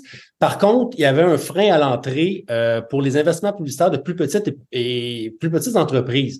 Donc, la solution à ça, c'est d'arriver avec une plateforme qui permet de, de, rendre accessible l'accès à, notre, à notre plateforme, à nos plateformes, puis de pouvoir bénéficier de la, valeur ajoutée, de la visibilité, de l'envergure d'un média comme la presse. C'est ce qui a vraiment poussé notre démarche, notre réflexion. Qu'est-ce qu'on peut offrir? Aux petites et moyennes entreprises pour pouvoir contribuer à notre succès et, nous, bien évidemment, donner de la visibilité à ces annonceurs-là à travers le Québec. Est-ce qu'il y a un média en particulier qui vous a inspiré comme modèle d'approche? Il y a des joueurs importants, mais notre modèle est, particulier. Est particulier La plupart des, médias, c'est des modèles de, souscription et nous, mm-hmm. c'est un on est un média gratuit. Donc, euh, ce qui nous a vraiment euh, poussé vers cette démarche-là, c'est de dire, bon, ben, vous savez, là, avec, euh, avec les Google et Facebook de ce monde, il y a beaucoup d'annonceurs québécois qui voulaient avoir une option de réinvestir dans les médias locaux. Donc, c'est vraiment ce qui nous a poussé. C'est dans, notre réflexion, on a dit, ben, qu'est-ce qu'on peut faire? Comment on peut offrir à ces annonceurs-là une plateforme qui leur permet de, de contribuer à au succès des médias locaux et puis que ce soit aussi de leur côté euh, un retour sur investissement? Est-ce que vous pensez que vous allez aller chercher une clientèle différente avec euh, cette facilité d'accès au placement publicitaire maintenant? On va certainement aller chercher une clientèle différente. La plupart de nos annonceurs aujourd'hui, c'est de la moyenne à très grandes entreprises. Mm-hmm. Donc, euh, donc c'est certain que, ben, si on fait le portrait des annonceurs canadiens, ben, il y a seulement 15% des investissements publicitaires canadiens qui sont investis dans les médias locaux. C'est-à-dire qu'il y a à peu près 80% qui sont dans les médias sociaux, puis 80% des annonceurs qui investissent dans les médias sociaux sont des petites et moyennes entreprises. Alors, on ouvre certainement la porte à plusieurs annonceurs québécois de venir, euh, de venir chez nous puis de pouvoir euh, utiliser nos plateformes. Parce que dans le fond, quand on comparait, dans un passé pas si lointain, le scénario ou le processus de placement publicitaire d'un média, en guillemets, traditionnel, quoi vous êtes plus tellement traditionnel, là, mais d'un média traditionnel à, un média en ligne, euh, comme on le connaît avec, vous les mentionniez, là, les, Facebook et les Google, c'était d'une simplicité désarmante maintenant sur, sur les plateformes euh, des réseaux sociaux. Et dans le fond, ce que vous proposez maintenant, c'est une façon adaptée évidemment à la réalité d'une publication comme la vôtre. C'est un moyen d'acheter de la publicité et de profiter de votre lectorat euh, dans une façon aussi facile que les grandes plateformes. Oui, tout à fait. Puis, euh, bien évidemment, ce qui fait ce qui fait la valeur ajoutée, si on a investi dans les dernières années, vous avez parlé de notre, notre plateforme qui a changé, qui a évolué. On est un média 100% numérique. On a investi beaucoup dans notre plateforme pour, euh, avec, avec tout ce qui touche à la donnée pour offrir un meilleur service à nos lecteurs. Les lecteurs sont au cœur, euh, sont au cœur de nos décisions. Euh, on voulait, dans un premier temps, nous assurer de fournir à nos lecteurs un contenu qui les rejoint, qui les intéresse. Fait qu'on a utilisé la donnée pour adapter nos contenus. Et au fil des ans, on a ajusté pour maintenant avoir, ben, en fait, nos lecteurs 70% des contenus sont, sont connectés. Fait que nos lecteurs sont conscients de notre modèle d'affaires, préfèrent se faire cibler sur des publicités qui, qui, qui, selon leurs intérêts, qui nous permet d'offrir à nos annonceurs, dans la, dans la confidentialité la plus totale, des segments qui sont très intéressants. Donc, mm-hmm. cette valeur ajoutée-là d'investir dans un média comme le nôtre qui rejoint 4 millions de Québécois tous les mois, euh, puis de pouvoir pousser des produits publicitaires avec des cibles qui sont, qui sont performantes, ben c'est quelque chose qu'on est capable d'offrir maintenant à des petites et moyennes entreprises avec euh, de la géolocalisation qui vont permettre d'atteindre certains objectifs euh, d'affaires intéressants. Quand vous avez en tête, vous me parlez de petites entreprises, pour avoir une campagne là, qui, qui se tient, évidemment, une fois que tout le support visuel est, monté, là, est disponible, ça peut ressembler à quoi pour un budget publicitaire pour une campagne, là, que du mordant? Ben, c'est une bonne question. En fait, le, minimum d'investissement pour lancer une campagne sur, une campagne sur notre plateforme, c'est 500 dollars. Donc, à 500 dollars, ça permet à, peu près tous les types d'entreprises de pouvoir faire, euh, faire une campagne publicitaire. Évidemment, la performance va jouer selon différents critères, le visuel, l'objectif, euh, l'objectif derrière la campagne, le ciblage, le, marché dans lequel on veut évoluer. Euh, mais je dirais là, qu'on a, on a lancé il y a quelques jours et puis on voit des campagnes entre 500 dollars et 5000 dollars principalement. C'est des budgets qu'on voit dans, depuis le lancement. Ouais. Des, des, annonceurs, là, ça joue en, en dessous et ça. Oui, mais ça vous permet justement d'accueillir des gens qui n'avaient pas nécessairement les moyens pour une grande campagne euh, chez vous auparavant. Bien, pas les moyens pour une grande campagne, mais on, est fiers, on est fiers de notre, de notre business, on est fiers, puis d'avoir la possibilité de rayonner dans un média comme la presse, euh, ne serait-ce que d'utiliser ce rayonnement-là pour promouvoir son entreprise, puis de, de, faire un suivi avec les clients existants et tout ça, ben c'est le fun parce qu'on on est, on est dans le lancement, alors on, recueille les commentaires mm-hmm. euh, et, et, tout, puis c'est des commentaires qui reviennent souvent sais, merci de nous donner l'opportunité de pouvoir euh, de, de pouvoir faire partie de cette aventure-là. Et puis, les retombées sont, sont, vraiment, euh, sont vraiment impressionnantes. En terminant, l'innovation publicitaire chez vous, sur laquelle euh, vous êtes en train de travailler, ça ressemble à quoi? Un exemple, je, vais revenir, je vais revenir un petit peu en arrière pour aller un petit peu plus loin. On, on le dit puis on le répète à nos annonceurs, environ 40% des revenus publicitaires sont générés avec des produits publicitaires qui n'existaient pas il y a quatre ans. Mhm. Donc, bon, évidemment, la vidéo, on a ajouté la vidéo. C'est une demande. De plus en plus de, médias ou d'annonceurs veulent faire la, vidéo.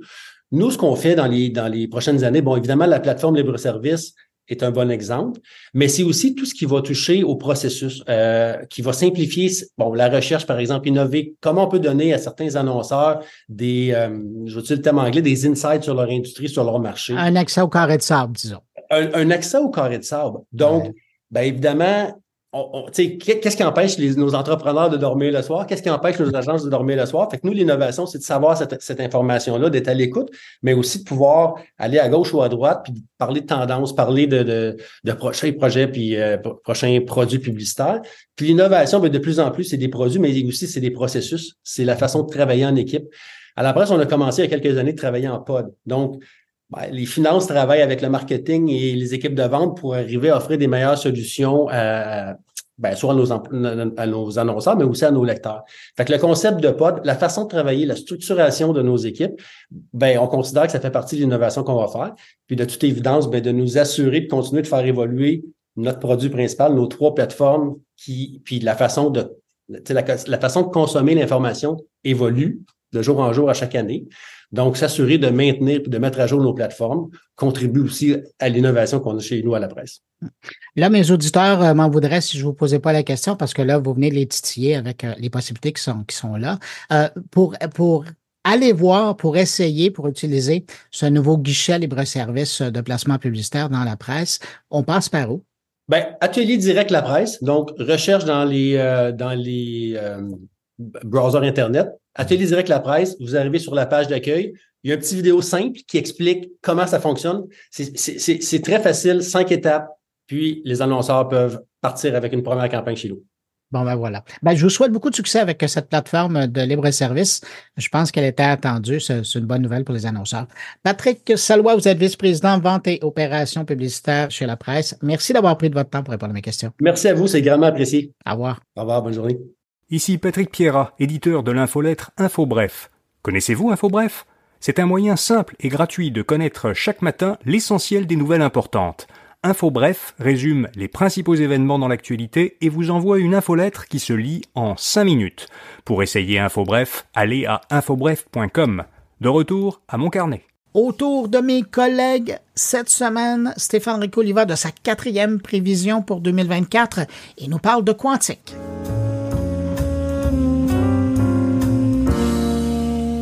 Il a fait son apparition dans le premier épisode de la dernière saison de Black Mirror, j'ai nommé le quantique. Certainement là un signe de démocratisation à venir de cette approche pourtant particulièrement complexe à comprendre, mais surtout à accepter dans notre logique forgée depuis des années par l'informatique binaire. Dans l'épisode en question, intitulé Joanne est affreuse, on suit justement cette Joanne dont la vie est adaptée en temps réel dans une série télévisée avec Salma Hayek. Un épisode à la fois comique et critique envers les services de streaming et la vie privée, et qui explore des thèmes comme l'intelligence artificielle, l'impact de la technologie sur la vie personnelle et le divertissement, et on le comprend à la toute fin, qui explore également l'informatique quantique et plus particulièrement la notion de superposition et celle d'intrication, sans jamais bien sûr les nommer, on est après tout dans le divertissement. Vite comme ça, La superposition, c'est le principe quantique selon lequel un qubit, soit l'unité de base de l'information quantique, analogue au bit dans l'informatique classique, peut exister dans plusieurs états simultanément, contrairement aux bits classiques qui sont soit 0, soit 1.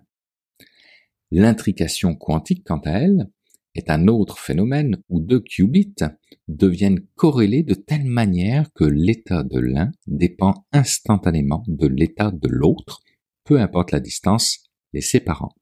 Et c'est sur ces deux points que les réalisateurs de ce premier épisode de Black Mirror ont construit tout leur scénario.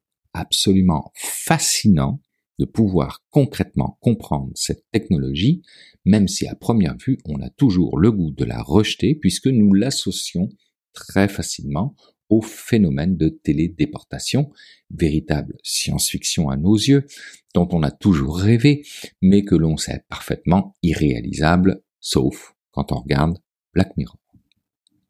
C'était justement mon point dans ma quatrième prédiction pour l'année 2024. Difficile de prédire avec certitude si la technologie quantique sera particulièrement mise de l'avant en 2024, mais il est certain que l'intérêt et les investissements dans ce domaine sont en augmentation constante. À cela, nous devons ajouter dans l'équation sa démocratisation potentielle qui, on le comprend, a déjà commencé par son incarnation dans le personnage de Johan joué par Salma Hayek.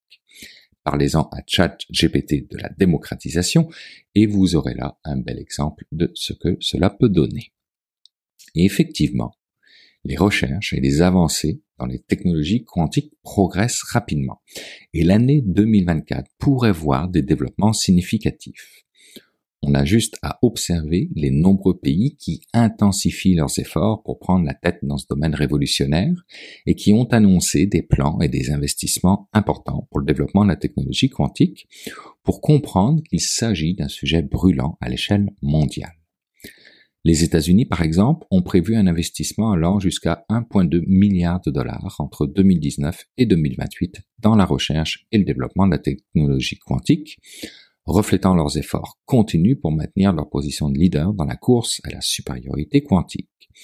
La Chine n'est certainement pas en reste, avec des investissements substantiels dans ce secteur, notamment la construction d'un laboratoire national pour les sciences de l'information quantique, représentant un investissement tout de même de 10 milliards de dollars et soulignant, là aussi pour la Chine, une ambition de devenir un acteur majeur dans la technologie quantique.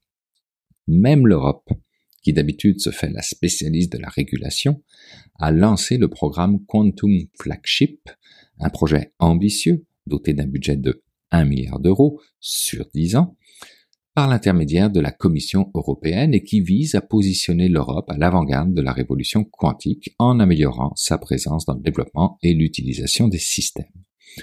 En plus de ces efforts gouvernementaux, il existe également des initiatives privées et des partenariats publics-privés qui cherchent à exploiter les avantages potentiels de la technologie pour l'économie, tels que l'amélioration des systèmes de la santé, de transport et d'énergie. Des investissements qui pourraient peut-être commencer à porter fruit en 2024. Chez nous au Québec, c'est à Bromont, avec la zone d'innovation district, district avec un Q à la fin, que nous misons une initiative stratégique majeure qui vise à renforcer le positionnement industriel dans le domaine des sciences quantiques et des technologies et conçue pour être un catalyseur et ainsi stimuler l'innovation et sa commercialisation. D'autres types de projets commencent aussi à émerger, liés par exemple à la cryptographie, à la simulation de systèmes moléculaires pour la découverte de nouveaux médicaments et matériaux, ou encore à l'optimisation complexe pour la logistique et la finance. Des champs d'application suffisamment porteurs pour que les Google, IBM et Intel de ce monde se livrent à une course au qubit et fassent du quantique une technologie de plus en plus collaborative et internationale. IBM et Google ont d'ailleurs chacun engagé des fonds importants pour soutenir la recherche universitaire en informatique quantique notamment à l'université de Chicago et à l'université de Tokyo. IBM a promis 100 millions de dollars, tandis que Google contribue avec 50 millions de dollars sur 10 ans via des crédits Google Cloud pour la recherche et l'éducation en informatique quantique, des subventions de recherche pour les professeurs, un financement pour la recherche de premier cycle et de cycle supérieur pour soutenir le développement de carrières et catalyser les percées de recherche des étudiants talentueux, et tout ça avec des accès pour les chercheurs au matériel informatique quantique de Google pour soutenir le développement d'un ordinateur quantique tolérant aux fautes. Des investissements qui visent donc à promouvoir des avancées significatives dans le développement de l'informatique quantique et qui pourraient rendre la technologie plus facile à commercialiser. Des initiatives qui mettent en évidence l'importance croissante de l'informatique quantique et la volonté des leaders technologiques de promouvoir des avancées dans ce secteur en plein essor. Cependant, il ne faut pas perdre de vue que la technologie quantique est encore dans une phase de recherche et développement et que de nombreux défis techniques doivent être surmontés avant que son potentiel puisse être pleinement réalisé. Les prédictions concernant cette technologie sont donc pour le moins incertaines. Et bien que le quantique soit prometteur, son adoption généralisée pourrait prendre plus de temps que prévu. Mais on a été surpris par l'IA générative, alors pourquoi pas par le quantique, surtout si c'est Salma Hayek qui en est aux commandes, n'est-ce pas?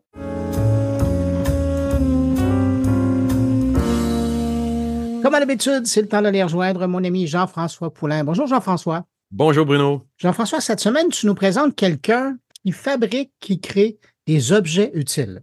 Ben, quelqu'un qui a été, euh, qui, a, qui, a, fait son éducation là-dedans, donc en design industriel, hein, on, on, apprend à construire des objets et souvent on se retrouve euh, à, à, créer des objets du quotidien, euh, des, je sais pas moi, des téléphones, des ballons, des trucs, des trucs de consommation en général. Mais cette semaine, je parle avec Maude Leclerc de Guire qui me parle, qui est Human Factor Specialist, donc spécialiste en facteurs humains, qui travaille dans une compagnie Clio qui fait des produits pour la santé. Donc des objets qui vont dans les hôpitaux, dans les dans les cliniques principalement principalement aux États-Unis. Et, j'ai trouvé ça super intéressant parce qu'elle me dit que euh, le, elle, pensait pas avoir cette opportunité incroyable de travailler dans le domaine, dans un domaine où elle allait construire des objets et qu'elle allait également euh, euh, s'approprier aussi beaucoup le côté de facteur humain, le côté UX, de, de, de, valider avec les gens, de voir les médecins, de voir les patients, les infirmiers, tout ça, tous ceux qui sont dans ce domaine-là. Et, et, donc, ça, ça a comme donné un, un, tournant à sa vie qu'elle elle s'entendait pas à ça en ayant étudié en design industriel.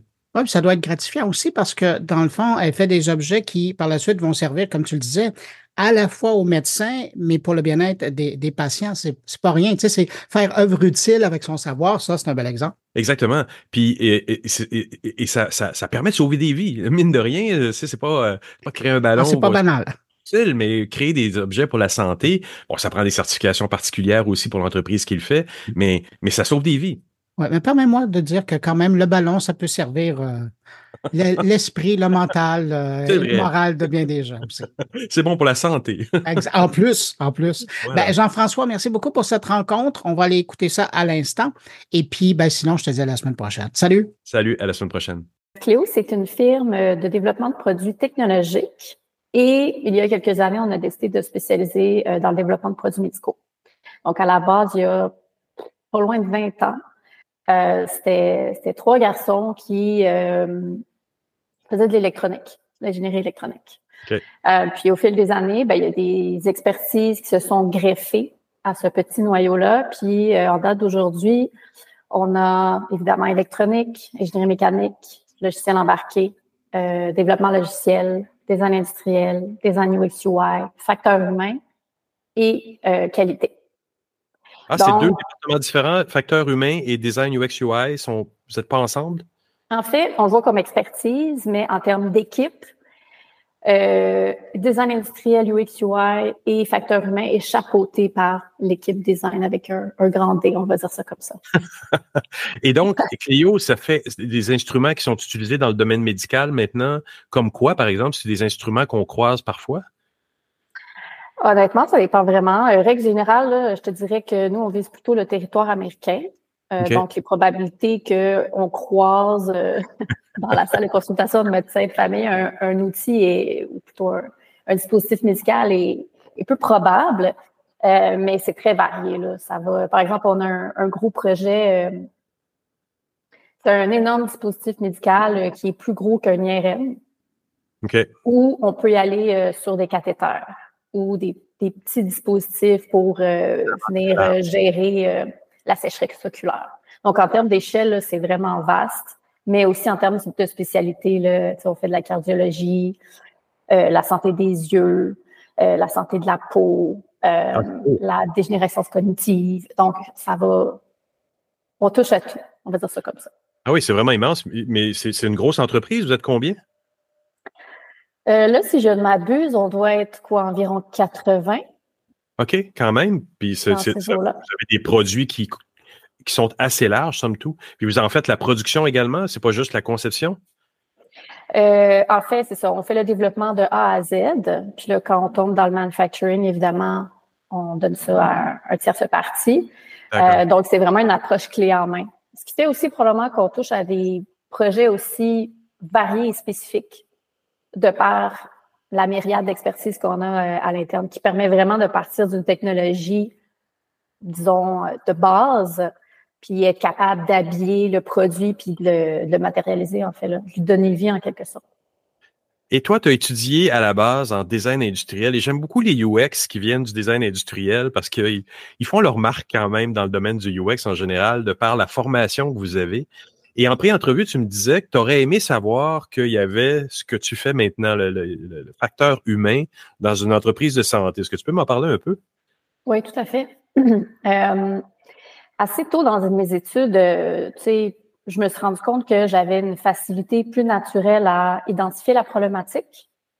Mais là, ce qui était temps de transposer ça puis de matérialiser une solution, surtout dans le cas qui nous concerne, parce qu'en design industriel, à l'époque, on était très, euh, c'est une culture très axée sur le produit physique à tout prix.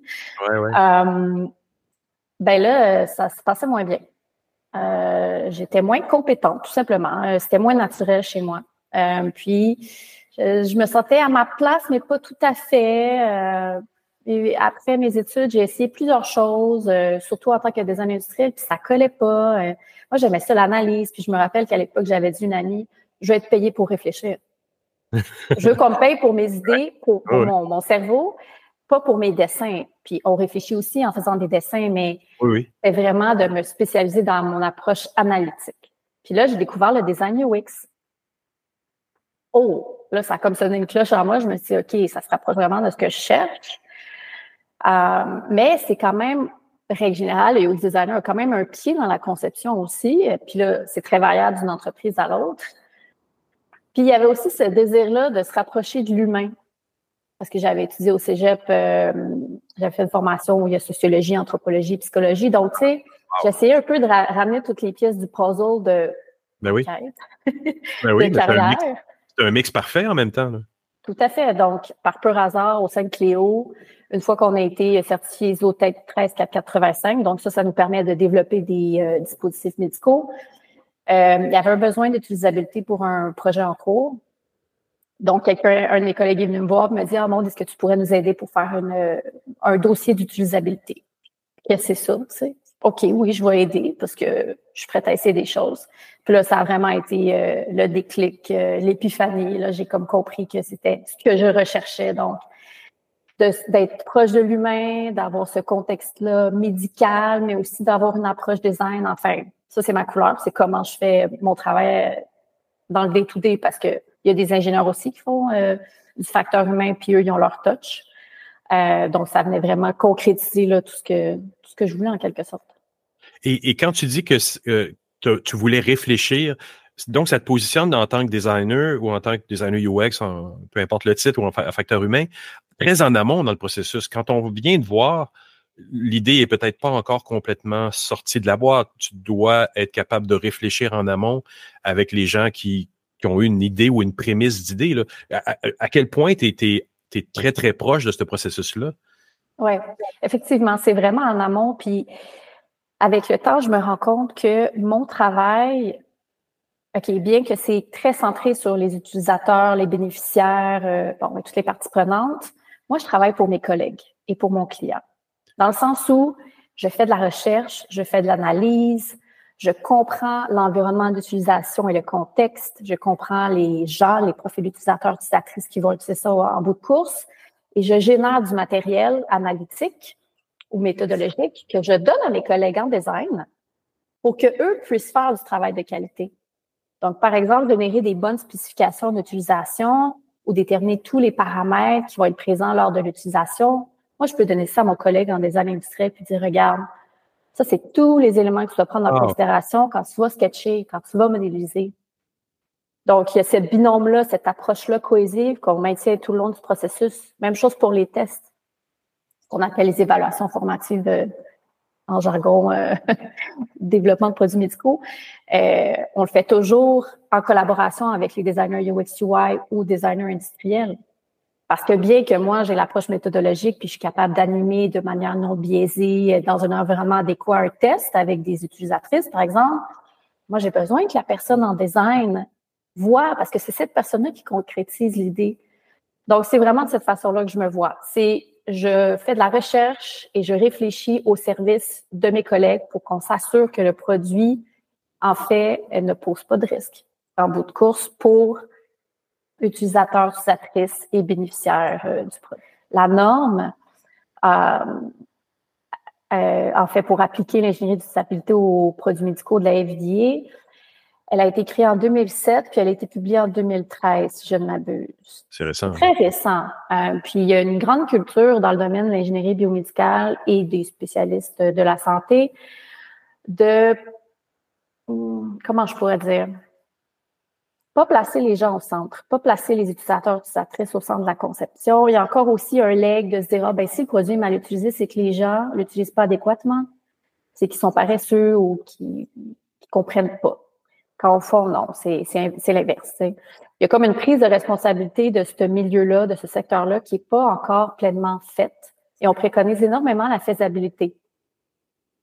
Très peu le caractère désirable et le caractère utilisable du produit. Quoique c'est autant important. Il y a des ben chiffres qui ont démontré qu'aux États-Unis, c'est à chaque deux semaines, OK, il y a l'équivalent des victimes du World Trade Center qui décèdent d'erreurs d'utilisation de dispositifs médicaux dans un contexte clinique. À chaque semaine? Aux deux semaines. Aux deux semaines? C'est énorme. Puis ça, c'est un. J'avais lu ça dans un livre Humanizing Healthcare, qui est d'ailleurs excellent, si ça vous intéresse de le lire. Euh, ça me frappait. Parce que là, on prenait une image très forte. Tu sais, le World Trade Center, ça a tellement été euh, dramatique. Puis des fois, les chiffres, ça, ça a un peu une perte de sens. Et là, de donner une image forte à ça, ben, puis ça part de la petite coupure sur le petit doigt à un décès tragique. J'en lisais encore la semaine passée. Euh, Oh. Des bébés qui se sont roulés autour de leur euh, tube euh, de, respirateur. Puis même moi, ça me rappelle au quotidien pourquoi je fais mon travail, tu sais. Et, de là, on retourne à la question initiale du pourquoi tu aurais aimé savoir que ce métier-là existait. Tu sers la société en faisant ce que tu fais ou en faisant tout ce que vous faites, sert la société. Est-ce que c'est ça que tu aurais voulu savoir au début? Oui, parce que, euh, ben, comme je l'ai mentionné, l'approche disons, les sciences humaines, les sciences molles, comme certains l'appellent, m'a toujours passionnée. Euh, mais j'étais pas non plus euh, dans ce désir-là d'être designer à tout prix, puis de concevoir. Je suis pas attachée au matériel. Moi, ce qui m'intéresse, c'est l'expérience, puis d'avoir mm. euh, une quête, de, de, me sentir investie dans ce que je fais. Euh, puis pour moi, il y a des causes. C'est par exemple le manque de représentativité dans les recherches euh, médicales ou même dans le domaine médical. Euh, souvent, au niveau des dispositifs médicaux, les femmes sont, sont mal servies ou par exemple les personnes âgées. Donc, advocate, de, de sentir que je, je, je, suis là pour servir une cause. Je représente ces gens-là qui n'ont pas de voix, qui vont utiliser le produit, qui sont en détresse psychologique et ou physique, et qui ont besoin que ça se passe bien, que ça soit smooth. Ils ont besoin de se faire soutenir. Puis ben moi, je le fais par en essayant du mieux que je peux de développer des produits qui, qui sont légers, qui sont légers en termes expérientiels. Euh, donc, euh, c'est pour ça que j'aurais aimé ça savoir plus tôt. Hein. Puis il y a une culture euh, très axée sur l'esthétique. Euh, je veux pas dire beau parce que j'aime pas ce terme, mais Oui, puis dans, dans, le domaine de la culture du design, là, je veux dire, euh, qui ne m'accrochait pas beaucoup. Je sais pas, je, je pense vraiment que le facteur humain, l'utilisabilité, puis d'ailleurs le bien à l'extérieur du, secteur de la santé peut vraiment aider le design euh, à se repositionner, puis vraiment à se poser les questions. Euh, qu'est-ce que les gens qui vont utiliser vont vouloir? Puis ça a l'air super basique, là, mais je le sais, là, je le sais, puis j'ai été de, de ces personnes-là qui euh, pensaient plus sur une base personnelle. Bon, je vais faire ça comme ça, ou je vais mettre ce feature-là parce que je pense que, tu sais, qu'en fond, euh, ça rend service à personne. Puis il y a assez de choses, produits physiques et numériques qui existent sur cette planète qui est d'abord en crise climatique. Est-ce qu'on peut se responsabiliser davantage? Donc, tu sais, ça va très loin, là, mon discours, mais je le vois vraiment comme ça. C'est un peu un reflet de mes valeurs et de mes principes. C'est ça, ma job. Ça va donner le goût aux jeunes designers de venir travailler avec toi chez Cléo, c'est certain. Euh, je l'espère bien. bon, j'aimerais te remercier vraiment, vraiment beaucoup pour cette entrevue. C'était super intéressant. Ben, merci à toi. C'était vraiment un plaisir.